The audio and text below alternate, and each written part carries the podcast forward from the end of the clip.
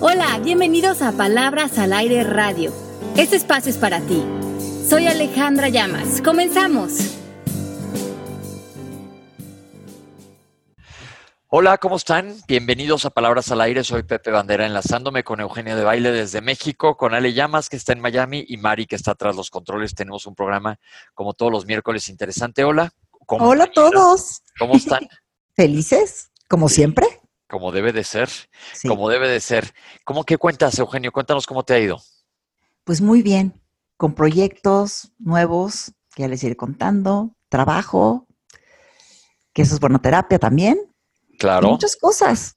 Qué bueno. Y, aquí el clima en la ciudad está ya calientito, rico. algo, qué bonito está el día hoy, ¿no? Han estado los días, la verdad, bastante padres y calurosos. Yo prefiero esto que el frío toda la vida. Soy antifríos. Pero que alguien que sí le gusta el frío es Ale Llamas. ¿Cómo estás, Ale Llamas? me encanta también. ¿De verdad? Claro. Ale, ¿qué opinas de las temperaturas? Hola. Hola, ¿cómo están? Qué rico estar con ustedes. Feliz de conectarme y con todas las personas que ya también están conectando con nosotros en el chat. Les mandamos un beso muy, muy, muy grande y también a todos ustedes que nos escuchan después en los podcasts. Feliz de conectarme con ustedes, Eugenia y Pepe Bandera, que los quiero tanto a los dos. ¿Y qué opino de las temperaturas? Pues me gusta, ¿eh? Me gusta como un poco, no me gusta tanto mucho, calor. Creo que, no sé si prefiero el frío, fíjate, no sé. ¿Sabes por qué? Porque el calor, Ale, aunque te encueres. y el frío te puedes poner encima, no sé, borrego. Sí. Y alarmas. Eh, yo, pues, yo no estoy de acuerdo. Yo, el frío, aunque te pongas, se mete adentro de la médula ósea y me congela. También. A mí no me gusta nada. Soy muy chillón del frío. Yo prefiero. ¿Sabes qué aparte, Pepe? Para, para la parte de vestir, me fascina ropa de invierno. Es que es como más elegante, o sea, la de verano es pura facha, pero a mí me gustan las chanclas, los shorts y las camisetas. No soy así como muy glamoroso, pero me voy a juntar contigo para que me des unos buenos tips para cuando tenga que ir a algún lugar más decentemente vestida. Exacto. Así es, aquí nos hagamos provecho todos. Y hoy vamos a hablar del miedo y sus tentáculos. ¿Sale qué onda con este tema? Es que saben que, a ver qué piensan de este tema hemos hecho algunos podcasts en el pasado acerca del miedo y hemos hablado del miedo, pero me quedé pensando que hay muchas maneras en que el miedo se cuela en nuestra vida de una manera muy sutil, como una idea de control, de sobrevivencia, de como luchar ante la muerte. Entonces, como que muchas cosas que hacemos que aparentemente las hacemos como por un bienestar o por o por una aparentemente una intención positiva, luego me quedo analizando si en realidad lo estamos haciendo por eso o en el fondo también se está colando un miedo. Por ejemplo, a lo mejor estamos en esta onda de comer súper sano y pues desde una intención de amor, qué lindo que queremos cuidar el templo que es nuestro cuerpo, pero en el fondo, en el fondo, a lo mejor lo podemos hacer inclinados por un miedo a no enfermarme, a no morirme. Entonces, en el fondo estoy propagando un miedo en mí. Ok. Y, y, no estoy soltando, o a lo mejor estoy en una relación y me estoy callando cosas o estoy aceptando aparentemente ciertas cosas, pero en el fondo no pongo límites o no soy más honesto conmigo o no soy o no tomo más riesgos en situaciones, porque en el fondo, en el fondo hay un miedo a la soledad. Claro. Eh, y, creo que muchas cosas que aparentemente estamos haciendo, eh, que entre comillas, buenas para nosotros, ¿será que en el fondo muchos estamos permeados como la humedad del miedo? ¿Y cuál sería la mayor resistencia a este miedo? El miedo a morir, el miedo a enfermarnos, el miedo a quedar solos. ¿Cuál es esa creencia muy en el fondo de muchas de nuestras acciones? ¿Sabes qué me llama? Pero, pero ¿están de acuerdo que el miedo a veces te lleva a hacer también cosas productivas? Pero hay de dos, el miedo o te paraliza o te acentúa, ya que hablamos de lo de la adrenalina. Pero yo lo veo como, sí, muchas veces podemos traer a conciencia de que hay que evitar los miedos, pero como dice Ale, esos que se te cuelan sin que ni cuenta te des que vienen disfrazados. Sí, que son muy sutiles.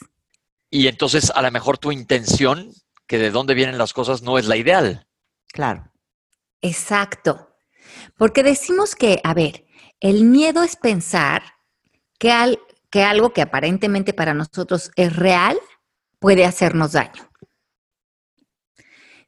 Entonces pensaríamos que, por ejemplo, primeramente estaríamos como en la ilusión de la mente de que creo que esto es real y me puede hacer daño, como que me puede hacer daño terminar esta relación o me puede hacer daño comerme esto, me puede hacer daño, pero entonces ya estaríamos como reactivos en vez de estar en acciones poderosas, estamos reaccionando ante un miedo. Nos está manejando el miedo a fin de cuentas. Nos está manejando. Sí. Y creo que lo, que lo que sucede es que para muchos de nosotros nos damos, mm, empezamos a reconocer desde muy chicos que, que el universo a lo mejor no está progresando como debe, que a lo mejor Dios ha cometido un error en nosotros como humanidad y como mundo. Y como que el impulso de muchos de nosotros es tomar el control, como bueno, si no hay un Dios y si la gente está loca y si este mundo está loco, yo tengo que salir y cambiar al mundo y corregirlo porque alguien se equivocó brutalmente con este mundo. muchos de nosotros comenzamos a distorsionar como nuestra percepción y queremos tomar el control de nosotros, de otros, de nuestros hijos, de nuestro país, de nuestros habitantes, del destino del planeta. Necesariamente nos vamos a una mente enfocada en el futuro y después, como veo que yo no puedo controlar todo, que no puedo controlar a otros, que muchas veces ni siquiera puedo controlarme a mí o mis pensamientos, me empiezo a panicar y esto empieza a crear drama, divisiones, roles, voces en la mente, enfermedades. Y si se dan cuenta, cuando entramos en esta como paranoia, que es una manera de vivir, nos empezamos a enojar con, con la verdad, con lo que es, nos empezamos a resistir a la realidad y comenzamos a vivir con esa insistencia de que mi manera de ver, mi ego, mi visión es la correcta. Queremos corregir a unos, a otros, al mundo.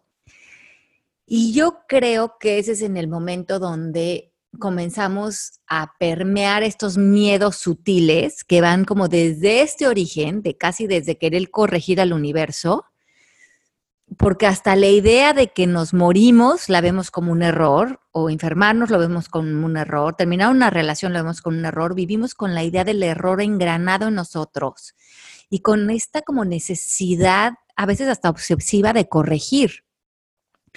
Y esto siempre va a ser un diálogo interior, un pensamiento que está obviamente fuera del amor y completamente sembrado en el miedo, en la separación. Y ahí es donde empezamos a ver que los tentáculos del miedo no nada más se permean a nivel personal, se permean a nivel colectivo, social, eh, comunitario. ¿Cuántos de nosotros no tenemos esta idea de que tenemos que salir a hacer algo por el mundo? Imagínense en el mundo que creemos vivir Claro. Oye, ahora. A ver, dime. ¿Es esta tabla que, recomiendas tú, Ale, la de Hawkins? Ajá. ¿El miedo en dónde está? Hasta abajo, muy abajo. ¿Hasta abajo? Acuérdense que el miedo está, la tabla está dividida en dos partes. Él la divide en falsedad y verdad. Entonces, lo, para, lo, para él lo que es falso es toda la conversación que está basada en las ilusiones mentales, lo que para él significa pensamientos o juicios, todo lo que tiene que ver con, el, con la mente eh, pues del ego, del, de los, de la, del análisis, digamos.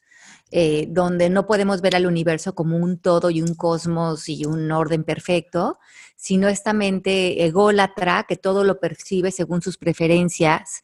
Y ahí estamos en la falsedad, que son todas estas características de vergüenza, culpa, anhelo, exigencia. Y cuando estamos en verdad, estamos de valentía para arriba. Y la verdad, para, para Hawkins o para alguien como Gandhi, eh, significan lo mismo, verdad, amor, Dios, unión, unidad, orden, universo. Es lo mismo decir verdad que decir amor o decir Dios o decir la fuente o decir o decir el orden. O sea, así que el miedo sería igual a falsedad. Sería igual a falsedad, o sea que estamos operando desde un eh, desde una apariencia eh, que, no es real, ¿no? Y, me encanta esta idea de, de, pensar que el miedo es solamente una, una percepción que en ese momento está pareciendo como una verdad absoluta, pero al, eh, al analizarlo, al entrar desde la curiosidad, nos damos cuenta que simplemente era una, una, ilusión, una ilusión óptica y que detrás del miedo siempre hay un gozo, siempre hay esa conexión con el universo, con la verdad. A ver, aguántenme un segundo.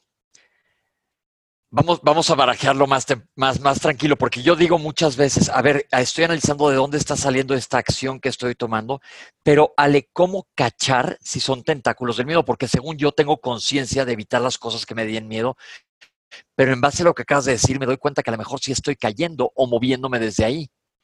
¿Qué podemos hacer para autocacharnos?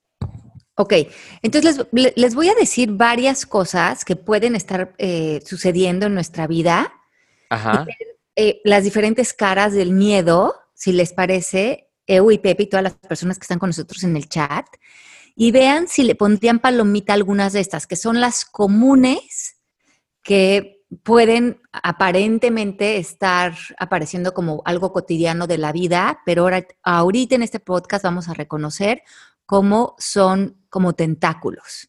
¿Les parece? Sí. Va. Ok. Entonces, como reconocemos que el miedo tiene muchas caras y muchas son así de sutiles, que se vuelven casi transparentes, pues casi no las reconocemos y ahora sí que como decimos, como la humedad se nos está colando y pueden aparecer de diferentes maneras.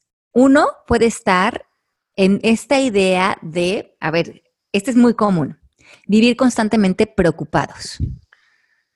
Preocupación. Ajá, como que vivir con esta idea de que preocuparte es algo productivo. pero acuérdense que es preocuparte, es estarte ocupando del futuro. Y como dice Byron Katie, ¿quieres sufrir? Invéntate un futuro. Esa Byron que sabia no salió, ¿verdad? Que, que sabia no salió, ¿no? Sí. ¿Quieres tener miedo? Atrae un futuro a este momento. Byron Katie, como muchos de los, de los grandes pensadores, nos dicen que el futuro no existe, que eh, la vida es una aparición de la hora en todo momento, como una extensión de la hora, pero cada vez que la mente se va al futuro es para atraer una sensación de miedo. La palabra preocupación es tener la mente proyectada a un futuro que no existe en este momento pero que aparentemente yo siento que la manera de estar productivo en el presente es estar preocupado. Y esto se vuelve un hábito donde el miedo se puede estar colando de manera constante cuando le ves a la preocupación una, una, una cuestión funcional. Ok. Y aparte te saca del momento presente, que también ya hemos hablado de eso, porque no estás, estás en la cabeza, tu cabeza está más adelante. Exacto. Ok. Muchas veces lo que nosotros también hacemos es que de todas las oportunidades que pueden haber en todo momento, porque decimos que en el momento presente existen todas las posibilidades que existen, ni siquiera nos las planteamos por miedo. O esa es otra manera en que el miedo se cuela en nuestra vida. Tenemos todas las posibilidades para sanar, para estar felices, para estar en paz, para ser creativos, para inspirarnos, para iniciar proyectos, para eh, sacudirnos algo que hemos dicho que venimos arrastrando y simplemente con una declaración lo podríamos dejar ir. Pero no vemos todas esas oportunidades porque en el fondo tenemos miedo. Ok.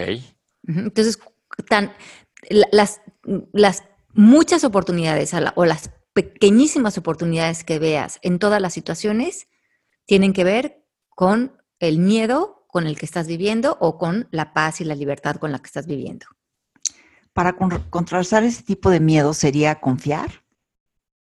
Sería confiar, claro, y estar dispuesto a vivir en el amor, en la aceptación y en darte cuenta que el universo es tuyo y que todas las oportunidades que quieras abrir eres tú, porque finalmente otros nunca son un obstáculo.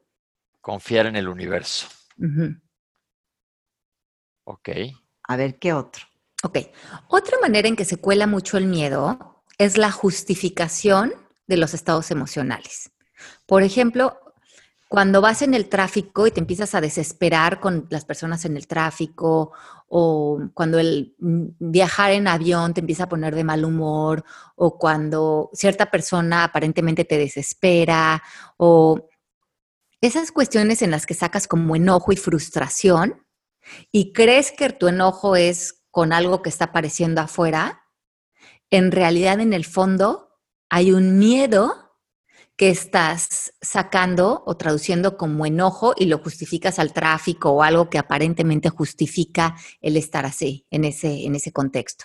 A ver, yo ahí tengo una pregunta y la verdad, esto sí lo admito que era un miedo real. Ahora, la semana pasada fui al Valle de Guadalupe, aquí ven el anuncio, está padrísimo, vayan, este, y venía de regreso en el avión y se movió como matraca y yo estaba súper yo tenso, si ya sabes, de respirando, es rarísimo que se caiga un avión, pero inmediatamente estaba pensando, no, ya estoy ahí embarrado en el piso. Ya sabes que te empiezas a dejar ir la cabeza. Estoy consciente que tenía miedo, pero ¿cómo te lo quitas en ese momento? Hoy ¿de dónde venía? Me encanta esta idea donde, eh, ahora sí que vamos a regresar otra vez a la teacher, a la Byron Katie.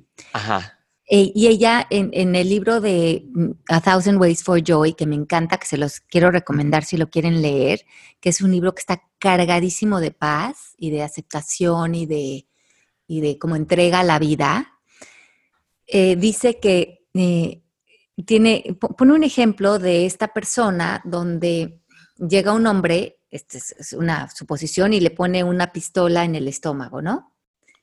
Y ella no está identificado en, de, en ella misma a este cuerpo, ¿no? Ella, eh, como muchos de los maestros espirituales, saben que yo no soy Ay, o yo no soy Alejandra, o yo no soy yo, sino yo soy un ser que estoy, o una mente mayor, una conciencia mayor que se identifica ahorita a través de este cuerpo con el plano físico, pero hay una dimensión de mí mucho más profunda. ¿Sí? Ok.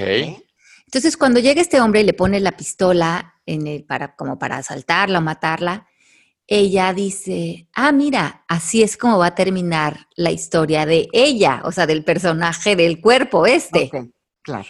Y el asesino se está creyendo tanto su historia, está tan metido en su historia de, te tengo que matar, estoy enojado, estoy en la defensiva, estoy en, estoy en el ataque, estoy, estoy tan metido en mi rol de ser el asesino, que dice ella, una parte dice, eh, no puedo sentir miedo porque estoy sintiendo que si él, eh, esto es lo que piensa que tiene que hacer, pues no tiene otra posibilidad porque está creyendo completamente sus pensamientos como yo muchas veces los he creído los míos. Eh, si él, si así es como va a terminar la historia de este cuerpo, así va a terminar, porque va a terminar de alguna manera. Ajá. Y esto es algo que también me toca vivir. Quiero estar 100% presente a esto. Porque yo no soy este cuerpo y no quisiera dejar de estar presente a mi vida, lo que mi vida sea, la experiencia que eso sea.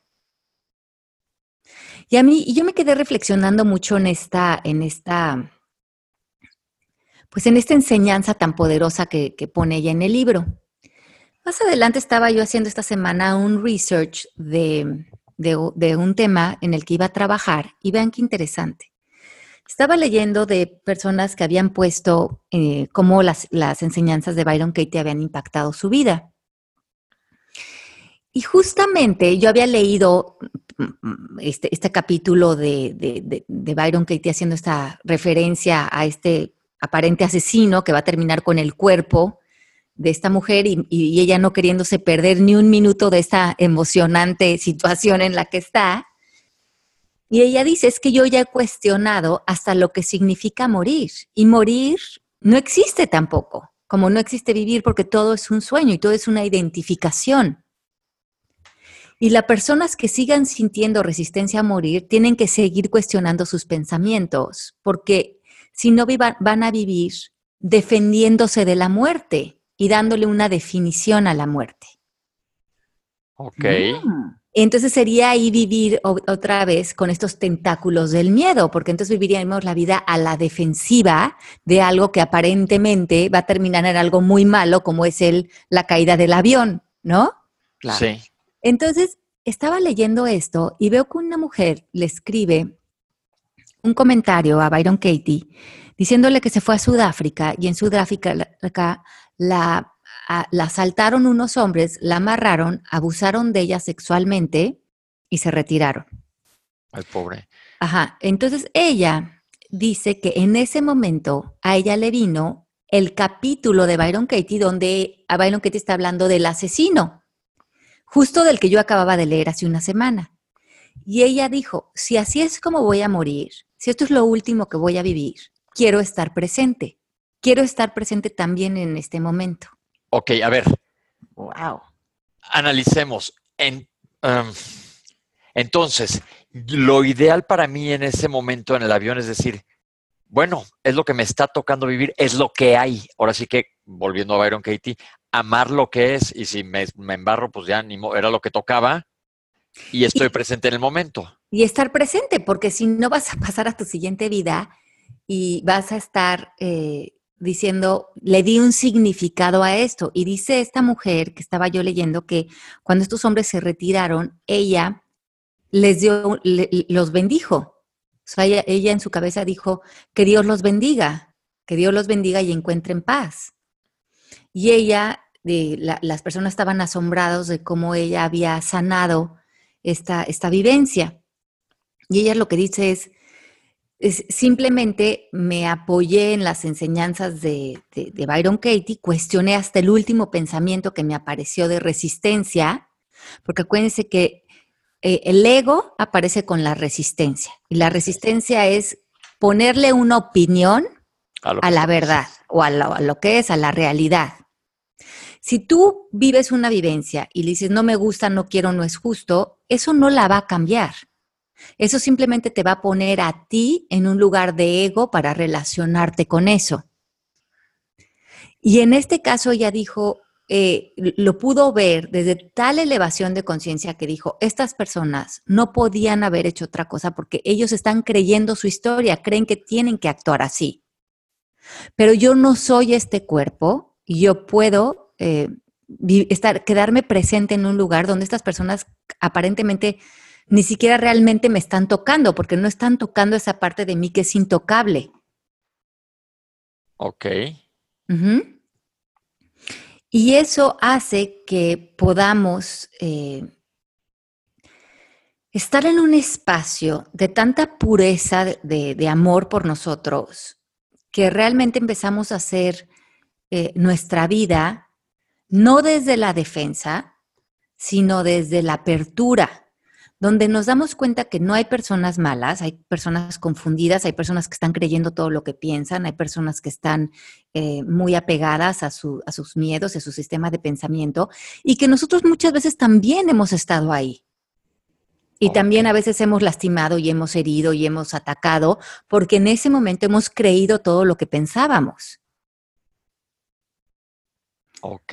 Wow es, interesante porque, porque, y a la vez, obviamente ahorita yo siento resistencia oyendo esto. ¿Tú qué opinas, Eugenia? No, claro, es que, digo, ve muy elevado, ¿estás de acuerdo? Sí, porque digo, híjole, yo no soy fan de los aviones, pero ahora que mañana me tengo que subir a otro, digo, voy a, voy a aplicarlo, deberás traerlo a conciencia de que, pues ahí estoy y es lo que hay.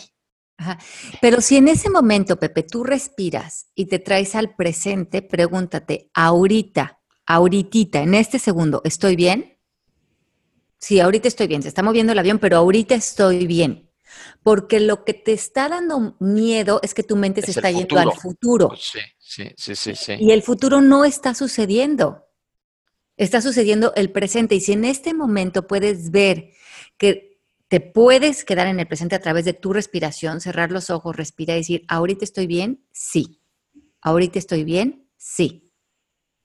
Y lo que a mí me funciona también es empezar a contar. Yo voy a, a, mí a veces me pasa también lo, mismo que a ti, Pepe, que cuando se pone la turbulencia dura, no te este, gusta nada. No me gusta nada y yo creo que a muchos de lo que escuchamos, pero yo lo que empiezo a hacer es que empiezo a contar. Le dije, voy a contar y voy a parar de contar si, si por alguna razón ya las cosas se ponen que ya caben en el piso. Pero mientras que yo siga contando, yo estoy bien. Entonces yo cuento uno, dos, y cada número que avanzo es un, es un número que estoy bien. Me recuerda que estoy bien, porque sigo contando. Ah, mira, es un buen tip. Oye, está bueno ese tip, Ale. Ajá, entonces empiecen. Uno, dos, tres. Se está moviendo el avión, pero tú sigues cuatro. O cualquier situación que te dé miedo. Pero mientras que tú sigas con tus números, cada número te dice, estás ok. Si ya no estuvieras contando, ya no estarías ok. Porque pienso, mientras que yo siga contando, cada, cada número para mí representa, estás bien, estás bien, estás bien, estás bien. Y estoy sumando todos estos momentos de estoy bien. Y te iba al presente también estar contando, ¿no? Exacto. Bueno, es un buen tip. Y bueno, y como dice Ale, digo, todo el mundo ahorita decir, ay, sí, si te vas a embarrar, pues te vas a embarrar. Exacto. Pero entonces, si nos vamos a embarrar, y, o, todos nos vamos a morir. Y mientras que no hagamos coaching del significado que le tenemos a la muerte y, el, y la muerte siga siendo algo a lo que le tenemos resistencia, odio, repulsión, pánico, tenemos que seguir haciendo coaching de ese tema para que esa relación con la muerte la podamos llevar desde un contexto de maestría y no desde un contexto de ego. Hay que traer ese tema a la mesa para analizar qué son las creencias que tenemos en relación. Se me hace un tema bien padre. Está padrísimo. Sí. Claro, porque a muchos de nosotros nos educaron, como, como con muchos temas, a relacionarnos con la enfermedad y con la muerte también desde el sistema de creencias del ego, desde el miedo, la separación, el ataque, la culpa, eh, el castigo.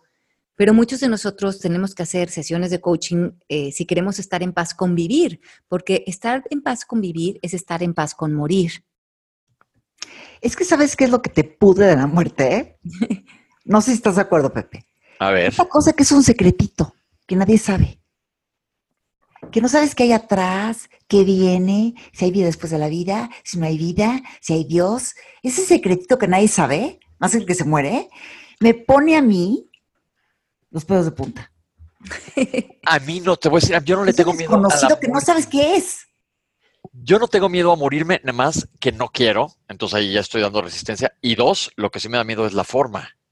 Porque no es lo mismo que me vaya a dormir y me dé un parto cerebral dormido, no, o que me agarre un destripador o que me coma un tiburón. Eso es a lo que tengo miedo, pero ya platicaremos un día de esto porque se me hace que es un tema bien interesante y si lo analizamos bien, pues es nada más aceptar lo único que tenemos seguro en el momento que nacemos. Pero nos estamos desviando del miedo, del miedo y se nos está acabando el tiempo. No, y algo, yo, yo hace como, ¿qué habrá sido? Es que estoy grandecita. Hace como unos 22 años, yo creo, tuve un accidente en la carretera de Acapulco con unas amigas. Una iba manejando. Fue un choque, Pepe, Alejandra, no se pueden imaginar. De repente el coche se fue contra, la, contra el muro de contención, se empezó a voltear el coche, eran unos ruidos que se oían. Yo me acuerdo que solamente veía pasto, cielo, pasto, cielo, cemento, o sea, era lo único. Pero lo sentí muy largo. Y me acuerdo que estaba pensando, y yo dije, ya, o sea, obviamente nos vamos a morir todas. Y pensé, lo primero que pensé fue, mi mamá se va a cagar. Eso pensé. Dije, está caño, me va a morir y mi mamá se va a cagar. Dos, pensé, me va a doler. Y empecé a decirle adiós. Dios, que no me duela morirme. Que no me duela. Ese era mi miedo. Que no me duela, que no me duela. El caso es que, ¿saben? O sea, como estoy hablando ahorita, como podrán ver, no me morí. Pero esta parte en ese choque tan espectacular que fue muy, muy fuerte, muy ruidoso, este, viendo, oyendo los ruidos del coche, oyendo, viendo como solamente tierra, pasto. Yo que no sé si en ese momento yo hubiera podido decir, ¿saben qué? Pues tengo que vivir esto y voy a vivir este presente y pues tal vez aquí acaba la historia. Ya llevándolo ahí, no sé si lo pudiera hacer Ale. Pero lo pudiste hacer, en ese momento lo pudiste hacer. Pues más o menos, estaba aterrada, aterrada. Pero lo, pero lo viviste y, te das cuenta que, lo viviste y que otra vez lo que más te dio miedo fue irte al futuro. Exacto. No quiero que me duela, no quiero que pase esto, pero el, eh, con el presente todos podemos. Con el presente todos podemos. es, yo creo que hay que hacer un ejercicio en estar conscientes de esto. Se me hace bien interesante este tema y, y, admito, ¿eh? y seguro radio escuchas, deben estar de acuerdo conmigo que sienten un poco de resistencia a esto, pero tienes toda la razón. Si lo traigo a la conciencia, tienes razón. Con el, presente todos, todos podemos, porque encontramos un espacio, pero es ese futuro al que se va la mente el que, el que nos empieza a dar más, más, más miedo. Y darnos cuenta que también muchos de nosotros no estamos expuestos a, estos, a estas situaciones eh, de manera cotidiana. Ahora, eh, vivir resistiéndonos a, como vivir la vida tratándonos de proteger, es pensar que vivimos en un universo, ¿no? del que tenemos que tener miedo. Entonces, otra vez es esta, es, del miedo. Entonces, caemos en lo mismo, ¿no?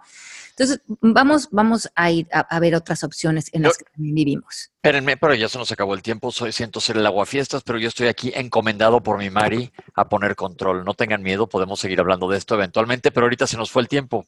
Voló el programa hoy. Ok, bueno, nada más les voy a dar cinco puntitos más para cerrar. Es, no ponen límites cuando tienen miedo, dan de más, no expresan sus necesidades, somos inefectivos en nuestras relaciones por miedo a que las demás personas no nos acepten o no nos quieran. Y vivimos a veces en constantes distracciones, pero acuérdense que el miedo solo está en su mente que nada afuera, tiene, eh, que el miedo no existe en el universo, solamente existe en nuestra cabeza y que es en nuestra cabeza en donde lo tenemos que vencer para que podamos entrar a todo lo ilimitado del universo que se gobierna por la energía del amor. Ya estamos. Mm. Ya estamos.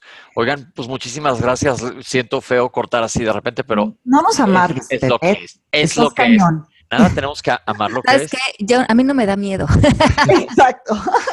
Les mando un beso grandotote a toda la gente que nos escucha. Quiero escuchar y leer sus comentarios. Sí, les mandamos un beso grande y abrámonos a la mayor dimensión, que es un estado que se hacía por encima del miedo. Un beso grande. Nos escuchamos la próxima semana. Feliz miércoles. Bye. Bye. bye.